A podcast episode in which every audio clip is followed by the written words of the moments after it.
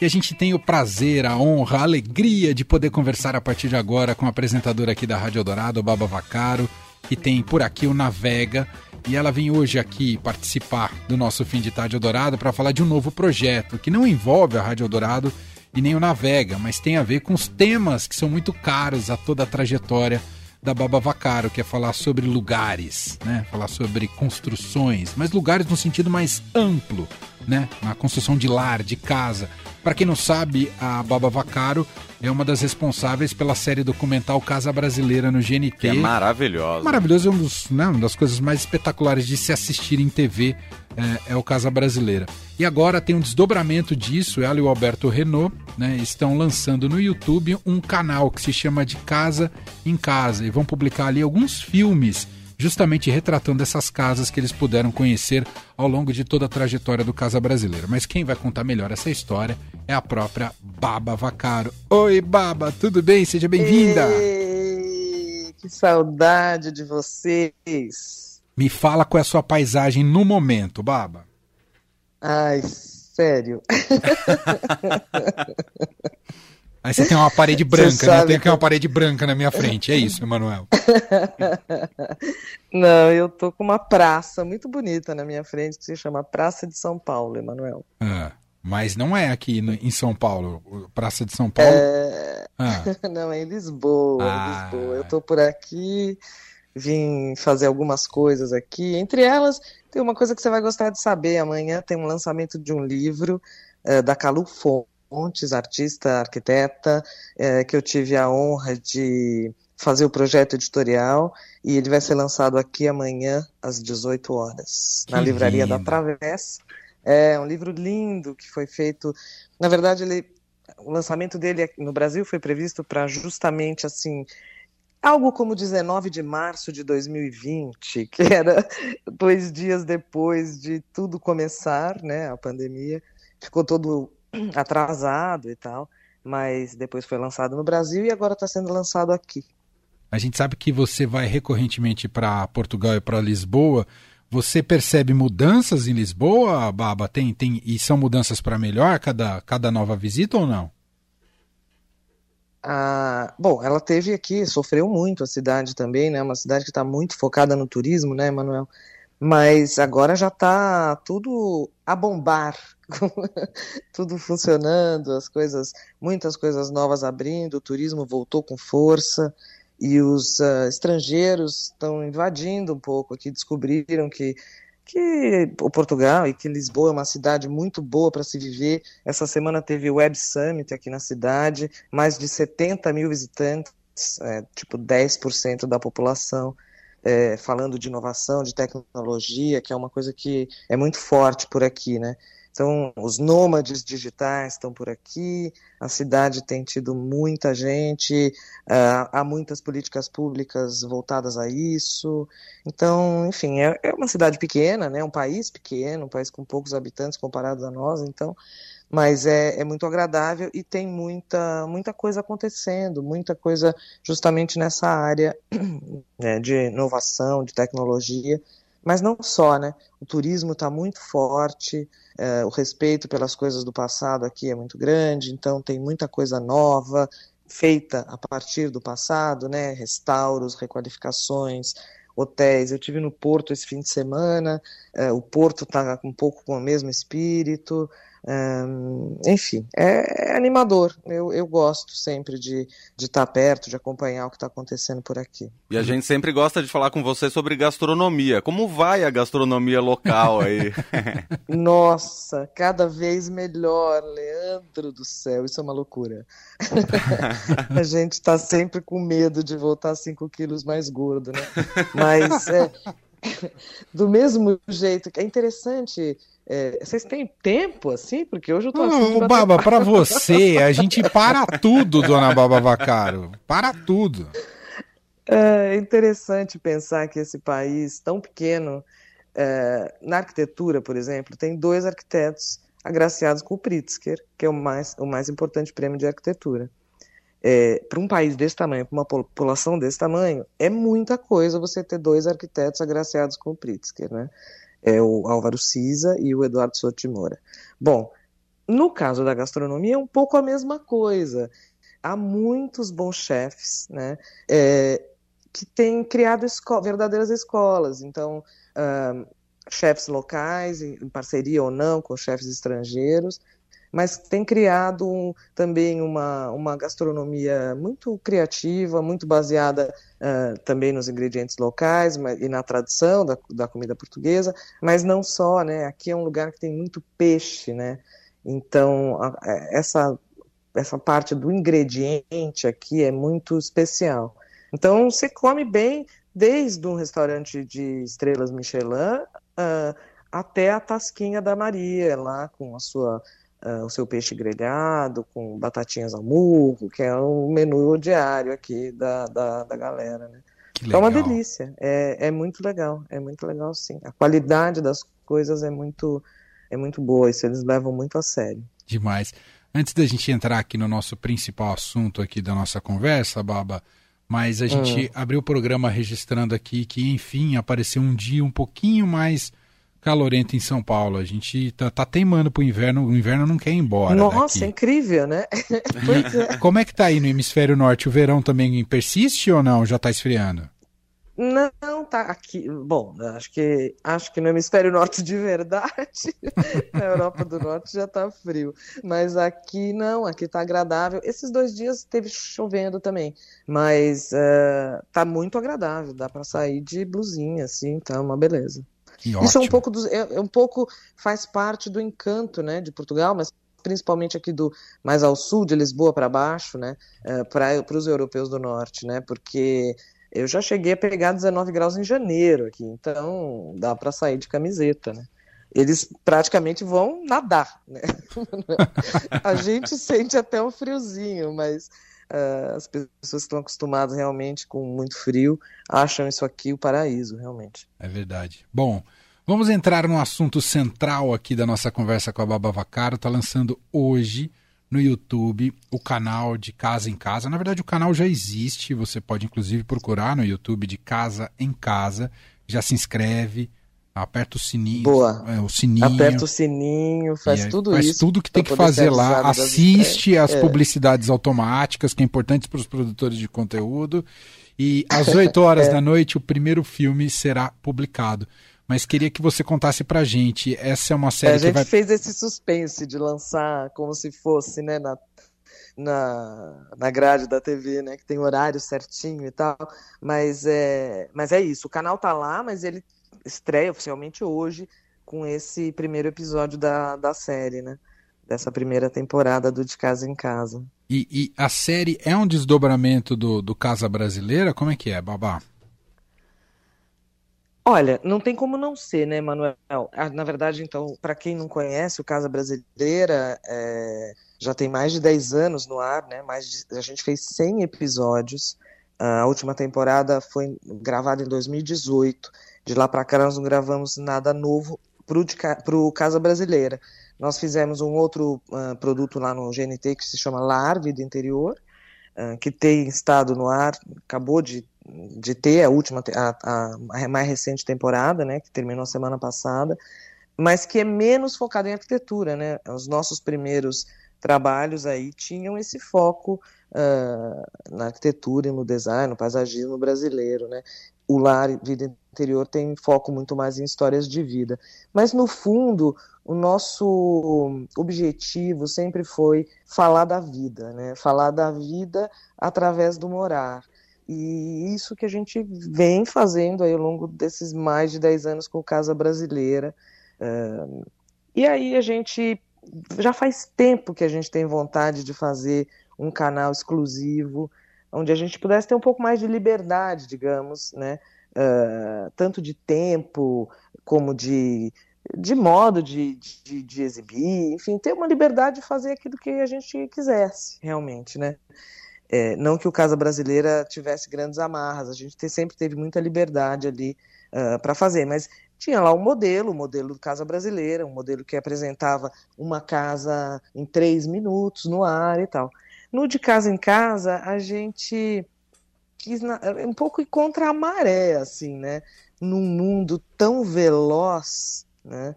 Onde você, sei lá, as pessoas param 10 segundos para ver uma coisa e você percebe que as pessoas têm esse, esse ritmo muito alucinado. Nós resolvemos fazer uma coisa que é, vai no caminho oposto, né? É, você falou aí na abertura do programa, eu ouvi que era um pouco isso, né, de ter esses momentos que nos transportam, né, esses, esse tempo dedicado às pequenas coisas do uhum. cotidiano, o silêncio, né, é, quer dizer, ali você vai ver a própria trilha sonora do De Casa em Casa, é, o, é a Cristina Braga na harpa e o Thalisson Rodrigues no piano. Ou seja, a nossa proposta é fazer as pessoas pararem e respirarem e se envolverem com aquelas casas criadas para esses momentos, né? Para para nos transportar um pouquinho, eu digo que é um pouco um alívio para os nossos corações exaustos, Emanuel. O Baba, eu me lembro que lá no comecinho da pandemia, principalmente, muita gente foi procurar justamente este tipo de casa para morar. Isso foi um pouco de inspiração também para essa primeira temporada, para vocês buscarem justamente casas mais contemplativas, silenciosas e tudo mais? Foi sim, foi sim, Leandro. A gente, na verdade, começou a gravar nessa altura, né? É, é, no, ainda na pandemia, é, porque, como eu te disse, a gente já tem esse projeto faz tempo e a gente foi, no fundo, postergando porque outros trabalhos mais urgentes iam surgindo e começaram um trabalho meu e do Alberto, a gente se deu ao luxo de ir e, olha, vamos segurar ele mais, mais um pouco, mais dois meses, mais três meses, o Alberto está cheio de trabalho, inclusive nessa sexta ele está lançando um livro, né, dele que se chama Fotos Caseiras, pela editora Capivara, lá no Rio de Janeiro, também na Travessa, que é um pouco um compilado aí desse, desses, desses tantos lares, né, dessas tantas casas é, é, que ele visitou ao longo de todo esse tempo, né? Então, sim, a gente começou a, a, a gravar isso nessa época e, obviamente, que essas casas vieram até nós, né? Elas eram muito especiais, elas traziam esses momentos e isso foi realmente uma inspiração para a gente amarrar um pouco essa primeira temporada. Foi, foi sim. E, e como é que é? Como funciona a curadoria de vocês para as escolhas das casas, Babá? Olha, a gente, na verdade, assim, nem tudo é, nem o Alberto é só a forma e eu só o conteúdo, né? Porque a gente muito se divide nessa, nessa, nessa escolha das coisas, né? É, mas no fundo é assim, a gente vai conversando com as pessoas e vai elencando essas casas e aquilo vai organicamente se organizando na nossa cabeça e essas casas vão acontecendo e essas pautas vão acontecendo.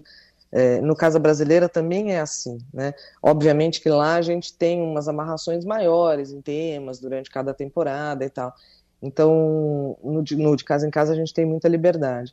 Mas, é, mas essas coisas vão se amarrando. Então, uma coisa vai levando a outra, né?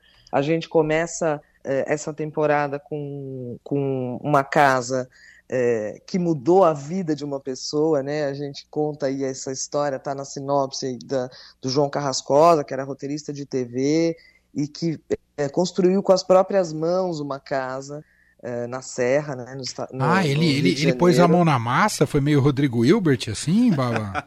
ele pôs, é, pôs a mão na massa ele, com, com ajuda, é claro, né? Uhum. Mas é, ele, ele é arquiteto também, então ele desenhou essa casa, construiu essa casa, encontrou as madeiras que construíram essa casa e ele descobriu essa vocação. Agora ele desenha e constrói casas, né? Então é, é, muito interessante, é, um, é uma casa linda, é, numa paisagem linda, que é um pouco o retrato disso. A gente chamou esse episódio de Tempo de Mudança.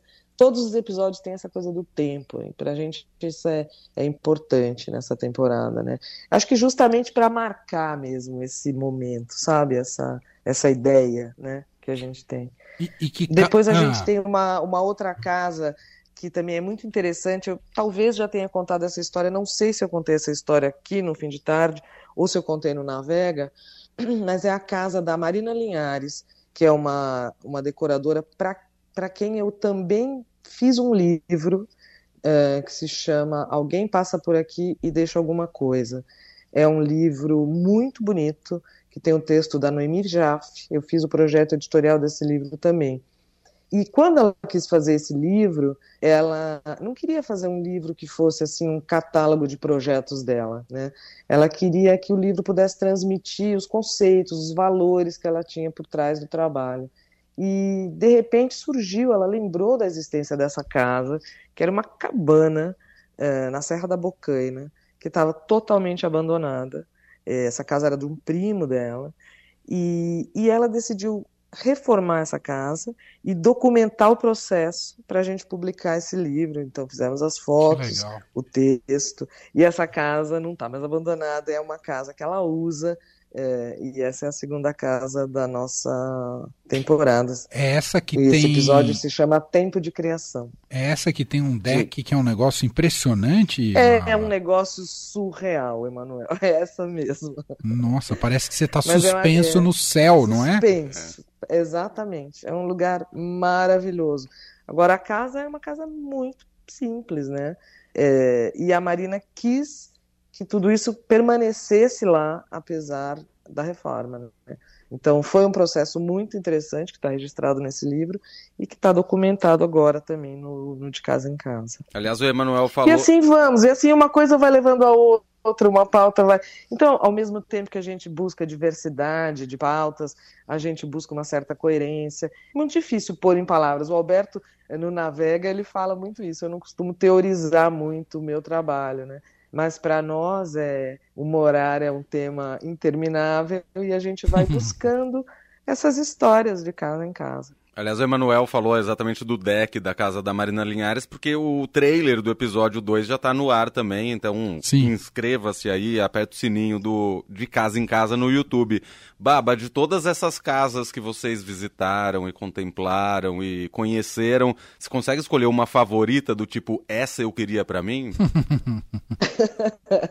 não, não consigo. Realmente eu não consigo. E, e eu acho que ao longo do tempo a gente gravou casas assim de tantos tipos e eu acho que também tem a ver com aquele teu momento de vida, né? Quer dizer, tem um momento que eu queria ser, uh, que queria morar na casa, uh, sei lá, da Cora Coralina em Goiás Velho, onde a gente gravou, mas também um dia você quer ter esse, esse mar de morros aos seus pés, como nessa casa da Marina, que é uma casa simples. É, enfim, é muito difícil escolher uma, são tantas casas e tantas histórias tão legais que realmente é difícil, é difícil mesmo. E, Mas, e é... com certeza, a minha preferência sempre recai por essas casas, é, essas casas pequenas, é, que você tem, assim, um, sabe, um controle visual sobre o teu universo de coisas. Eu acho que essas são as casas que mais me encantam é, no seu acolhimento. Eu acho que no meu momento de vida seria uma escolha, né? Você ainda acha viável, Baba, encontrar um refúgio na metrópole? Eu sei porque o de casa em casa é um refúgio efetivo, né? São casas incrustadas ali em meio a morros, eh, na natureza e, e na Não, cidade. Por exemplo, o é. episódio 3, é. o episódio 3 é em pleno Pelourinho. Ah. Assim, oh. Pleno Pelourinho não, no Santo Antônio. É, na Bahia. É, é, é uma metrópole, né? Sim. É, e é uma casa, é um sobrado do século XIX, mas uma casa que foi reformada e pensada para para esse tempo também. É isso, um refúgio na metrô, numa metrópole, né? É, e, e, como essa, tem, tem uma, a, casa do episódio 6, que é uma casa tá em pleno Rio de Janeiro. Mas eu não vou contar todos, não, Emanuel, porque as pessoas têm que sobrar alguma coisa para a pessoa ir lá no canal, se inscrever. Você sabe, o apertar o sininho e etc. Sabe qual é? Eu sei que o de casa em casa trabalha muito com aspecto visual, tudo mais, né? Da, apresentar essas casas, o, lo o, local delas e tudo mais. Mas minha atual obsessão nos lugares que eu visito é com o som dos lugares, Bababacaro. Quando uhum. saio daqui de São Paulo, vou, por exemplo, à casa da minha mãe, que já não é São Paulo, não é interior também, mas eu falo, gente, como muda o patamar sonoro, né? Do, dos lugares onde as pessoas moram. Isso faz uma diferença tão grande. A gente, hoje eu valorizo isso. Não me dava tanto, tanto conta quanto hoje, viu, Baba? Você tá ficando velha, Manuel. Obrigado. Não suporto mais os jovens, é isso. o barulho dos jovens. Não, tô, tô brincando. Eu, mas eu também, e eu adoro essa, essa nessa, nessa série. É. Você vai ouvir passarinho, você vai ouvir o barulho do, do vento batendo nas árvores. É um pouco nesse caminho que a gente queria levar as pessoas, assim, sabe? Nessa conexão com com o silêncio, né, com, com o tempo mesmo, né, que eu acho que é o maior luxo que a gente tem, né, Manuel? É, sem dúvida. Muito bom. É o pois. De, de casa em casa, então, no YouTube. Como é que vai ser a dinâmica de publicação? Toda vai ser um por semana, Baba? Vai ser um por semana. Essa primeira temporada tá, o último, o último episódio não está nem pronto. Mas uh, sim, é um, toda terça-feira, às oito da noite, um episódio novo no canal. E não posso deixar de agradecer aqui ao nosso patrocinador exclusivo, que é a Dipot, Mobiliário Brasileiro, meu parceiro, né, em outras, em tantas coisas aí ao longo do tempo, inclusive no próprio Casa Brasileira, né? A Dipot foi a patrocinadora da, das primeiras temporadas e, e, depois continuou como anunciante no canal e tudo, mas sem a Dipot a gente não estaria aqui, talvez, hoje falando desse assunto, né? E, e aí, não sei, a próxima temporada não sabemos, porque, como eu te disse, é livre. então, a gente vai tentar manter esse ritmo de ter essas temporadas no ar, mas eu ainda não posso dizer a periodicidade, não, porque depende de muitos fatores. Uhum. Inclusive, você sabe, a produção de conteúdo independente, como é difícil né, claro. para todo mundo. Sem dúvida. Ah, e acho importante você dizer também como é que nasceu a sua amizade e proximidade aí com o Renault. Foi justamente num trabalho para a Dipod. O Alberto uh, fez alguns projetos para nós. O Alberto é um cenógrafo. O Alberto faz um monte de coisa também, né? Ele é cenógrafo, ele é diretor, ele é roteirista e tal. E nessa época, quando eu o conheci, eu acho que já sei lá, 2005 talvez, eu a Dipot contratou o Alberto para fazer uns, umas cenografias de algumas exposições de design brasileiro que foram promovidas pela Dipot, né? É, e nós, eu adorei o Alberto, ele fez uma, prime, uma primeira cenografia maravilhosa no MUB, Museu Brasileiro de Escultura, para uma coleção da Dipot. É, depois ele fez uma segunda, e numa delas Uh, talvez, agora não me lembro se foi a primeira, acho que foi a primeira. Ele tinha feito pequenos vídeos com o mobiliário brasileiro uh, moderno, né? Uhum. Um, e, e aquilo tinha sido muito legal, tinha ficado, ele fez uma, uma cenografia inteira baseada nesse, é, nesse recurso, né, no vídeo. Depois nós fizemos outras coisas e tal, e em um determinado momento eu disse que eu gostaria de voltar para esse recurso, que eu gostaria de fazer novos vídeos, falar de como as pessoas vivem as suas casas, as suas coisas, que aquilo era importante para para criar esse, esse, talvez esse conhecimento maior sobre a importância de você ter um produto bem desenhado, bem feito, que dura a vida inteira, que ultrapassa gerações. Começamos a falar sobre isso e ele começou a se empolgar e dizer: então vamos gravar a casa de tal pessoa que tem tais móveis, porque essa pessoa ama aquilo e eu não sei quem que é arquiteto. E começou aquilo virar um negócio e, e, e, lá pelas tantas eu disse: ótimo, nosso cenário não está resolvido, isso é uma série de televisão, o que, que a gente faz com essas ideias, né? Uhum. E aí ele disse: olha, pergunte para a Dipod se ela não quer pagar, fazer esses documentários e a gente pode fazê-los e depois ver onde que a gente vai veicular e tudo. E assim nasceu Casa Brasileira. Então, nós começamos a fazer o Casa Brasileira com essa ideia, com os recursos da Dipot, é, e, e, depois isso foi apresentado para o canal através dos contatos do Alberto, que já trabalhava em televisão e tal, e o canal se interessou e, e, e o Casa Brasileira passou a existir dentro do GNT. E está lá desde então. Mas essa foi uma ideia nossa, é, que teve uh, patrocínio, né, na época, o, da Dipot, e, e, claro, depois isso não virou uma cenografia, mas também virou, e é aquele uhum. evento lá de 2009 aconteceu, foi mais uma coleção de mobiliário brasileiro moderno e contemporâneo da Dipot, e, e, e a, nosso, a nossa amizade, a nossa parceria vem desde então, então desde 2005, se eu não me engano, no primeiro, na primeira é, exposição lá no MUBI que a gente fez para a Dipot. É. Muito bom, gente. Baba Vacaro lançando de casa em casa no YouTube. Hoje, 8 da noite, pinta o primeiro episódio. Vamos todo mundo assistir. Plim! Já se inscreve lá, o sininho. Nossa youtuber Baba Vacaro. Segura Nossa, agora, hein? Só me faltava essa. Né? Nossa digital influencer. Nossa digital influencer, é isso mesmo, Baba Vacaro. Ai, Ô, Baba, ai, deixa eu te fazer uma última Não, pergunta. Fala, fala, fala. Eu, eu te atrapalhei. Não, eu tô, eu tô achando, eu tô achando interessante essa, esse novo momento. Mas o que, que é legal, né? Eu tenho muito, muitos amigos fora, né?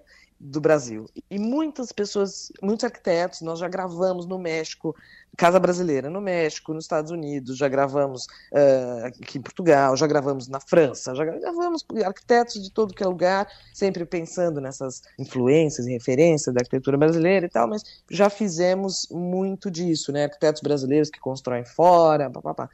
E as pessoas não se conformam que elas não podem assistir porque tá no canal, ah, tá num canal, no canal acaba e tal. Então as pessoas sempre nos falavam, ai, mas não podem, vocês não podem pôr no YouTube. A gente dizia, não, não pode, porque é o canal e tal. É, então, uh, agora eu acho que isso é legal, porque é democrático, Sim. você pode assistir claro. qualquer hora, em qualquer lugar, qualquer pessoa, em qualquer lugar do mundo, grátis, você tem acesso a esse conteúdo. Eu acho isso um presente, assim. Não, só ia te fazer uma última pergunta, aproveitando da sua experiência, de seu olhar né, sobre arquitetura e tudo mais. Eu sei que você gosta muito de esporte, de futebol também. A gente tem logo mais a Copa do Mundo. No Catar, Uh, a gente vai conhecer um pouquinho mais do que são esses projetos grandiosos do Qatar. Queria um pouco da sua visão. Eu acho sempre tudo muito cafona, né, uhum. né Baba? Mas é mesmo, que, porque a gente vai ficar muito próximo agora desse tipo de arquitetura lá do, do Qatar. Olha, eu nunca fui.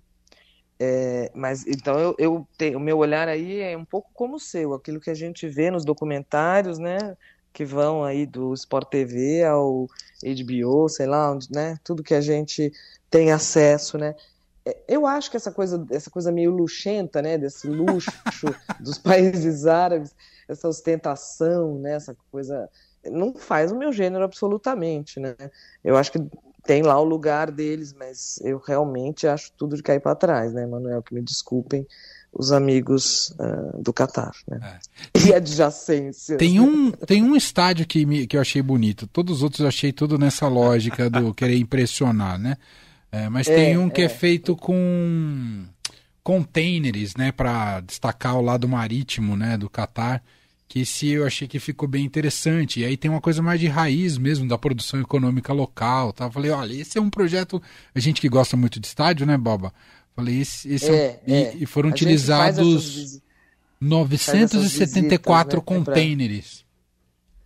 Eu vi, eu vi, mas eu vi muito por cima ainda, Emanuel. Engraçado, né? Eu não consegui me envolver com esse tema Copa do Mundo ainda.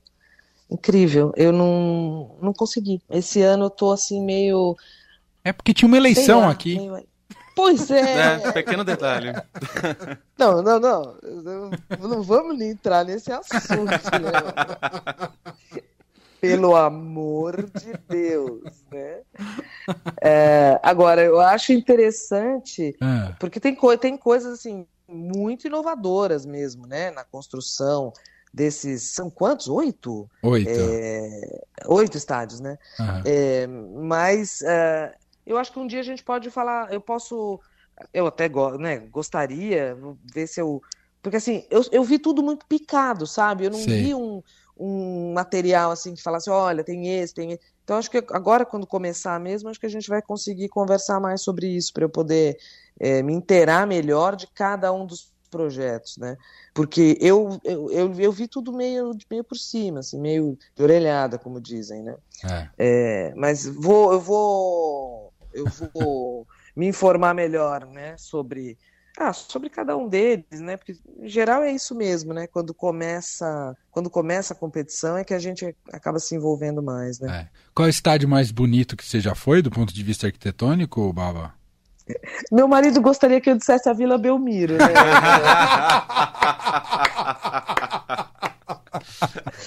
o alçapão. Eu, vamos ficar com esse, que é pra ele não ficar triste. E, e vão mexer ali é, na vila, hein? Reformar. Vão tornar luxenta a vila, viu? Luxenta. Eu vi o projeto, eu vi o projeto. É. É, mas olha, não, fora de brincadeira. O estádio mais bonito que tem no mundo é o estádio de Braga. Ah, é, é, aquele do Paredão? Aquele encostado ah, na pedreira. Aquilo é demais. É o estádio mais bonito do mundo, sem a menor sombra de dúvida, é. na minha modesta opinião. Tem toda é a razão. Mesmo. Tem toda a razão. É isso aí. Aquilo é um espetáculo. Né? Demais. É poético, né? É, lindo demais. É isso. Lindo, lindo, lindo, lindo. É. Espetacular. Muito bom. Quase que eu consegui assistir um jogo em Braga. Eu estava em, Braga, em Braga no sábado. Eu fui ao Porto, como eu disse, né? Braga é bem pertinho. E só que o jogo que tinha do Braga era domingo e eu já estava de volta, ah. infelizmente. Mas eu adoraria ter ido assistir esse jogo do Braga com o Casa Pia de Lisboa, um time jamais que você jamais ouviu falar. Quando você voltar, o Leandro te leva no estádio do Bragantino, tá bom? Ah, é verdade! verdade. Que Aí fica no é alto é lindo, do morro. Viu? O estádio olha. não é bonito, mas a região é muito legal. É, é? Mas olha, as pessoas de Braga são bracarenses, Emanuel Golf. Muito não são bem. bragantinos. Eu tentando achar uma conexão. Muito bom. Ai, eu me divirto. Baba, são ótimos. Obrigado, viu, por, por essa conversa. Espero que seja um sucesso de casa também. em casa. E vamos é, sempre divulgando por aqui, tá bom? Boa, boa estada Depois aí em Portugal. Depois eu quero que vocês me contem se vocês gostaram. E os Sim. ouvintes também podem ir lá no Instagram, Baba Vacaro, tudo junto, e me contar se gostaram, se não gostaram, das sugestões e etc. Sensacional. E lá também sempre tem Uh, sempre tem os links diretos para o canal, né? Para o canal do YouTube, tem sempre lá. Muito bom. Pablo, um beijo, tá boa estada aí em Portugal. Obrigada, um beijo para vocês um beijo. e até a volta. É.